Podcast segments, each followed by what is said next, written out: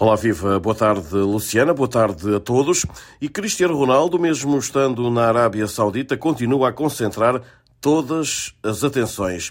Nesta altura, discute-se muito o facto de o avançado português ainda não ter marcado desde que chegou ao Al Nasser. O técnico da equipa, Rudi Garcia, queixou-se do falhanço de CR7 na justificação para a derrota diante do Al Ittihad na Supertaça Saudita. Uma das coisas que mudaram o curso do encontro foi a oportunidade que Cristiano Ronaldo falhou na primeira parte, referiu o técnico que aproveitou para dar os parabéns ao adversário. Ronaldo leva dois jogos oficiais pelo Al Nasser, ainda não marcou nesta sua incursão pelo futebol árabe, que muito deu que falar.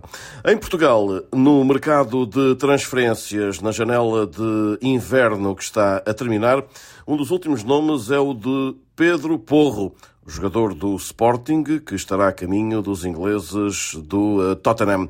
Para o Benfica, fala-se na possibilidade de regresso a casa, mais um, de Nelson Semedo, jogador do Wolverhampton, de onde já veio também, eh, por empréstimo, o uh, extremo uh, Gonçalo Guedes.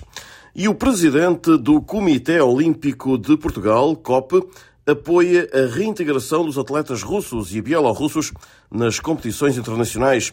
Na abertura que eh, manifestou José Manuel Constantino nos últimos dias, este dirigente fez votos para que até aos Jogos Olímpicos de 2024 se encontre uma solução que permita a participação dos atletas russos e bielorrussos nas provas.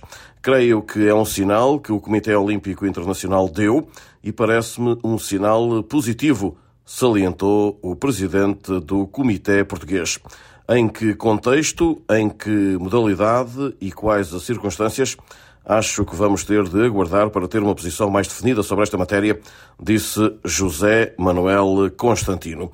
Estamos a fechar este boletim de hoje, não sei antes deixar um forte abraço para todos. De Lisboa, Rui Viegas para a Rádio SBS da Austrália.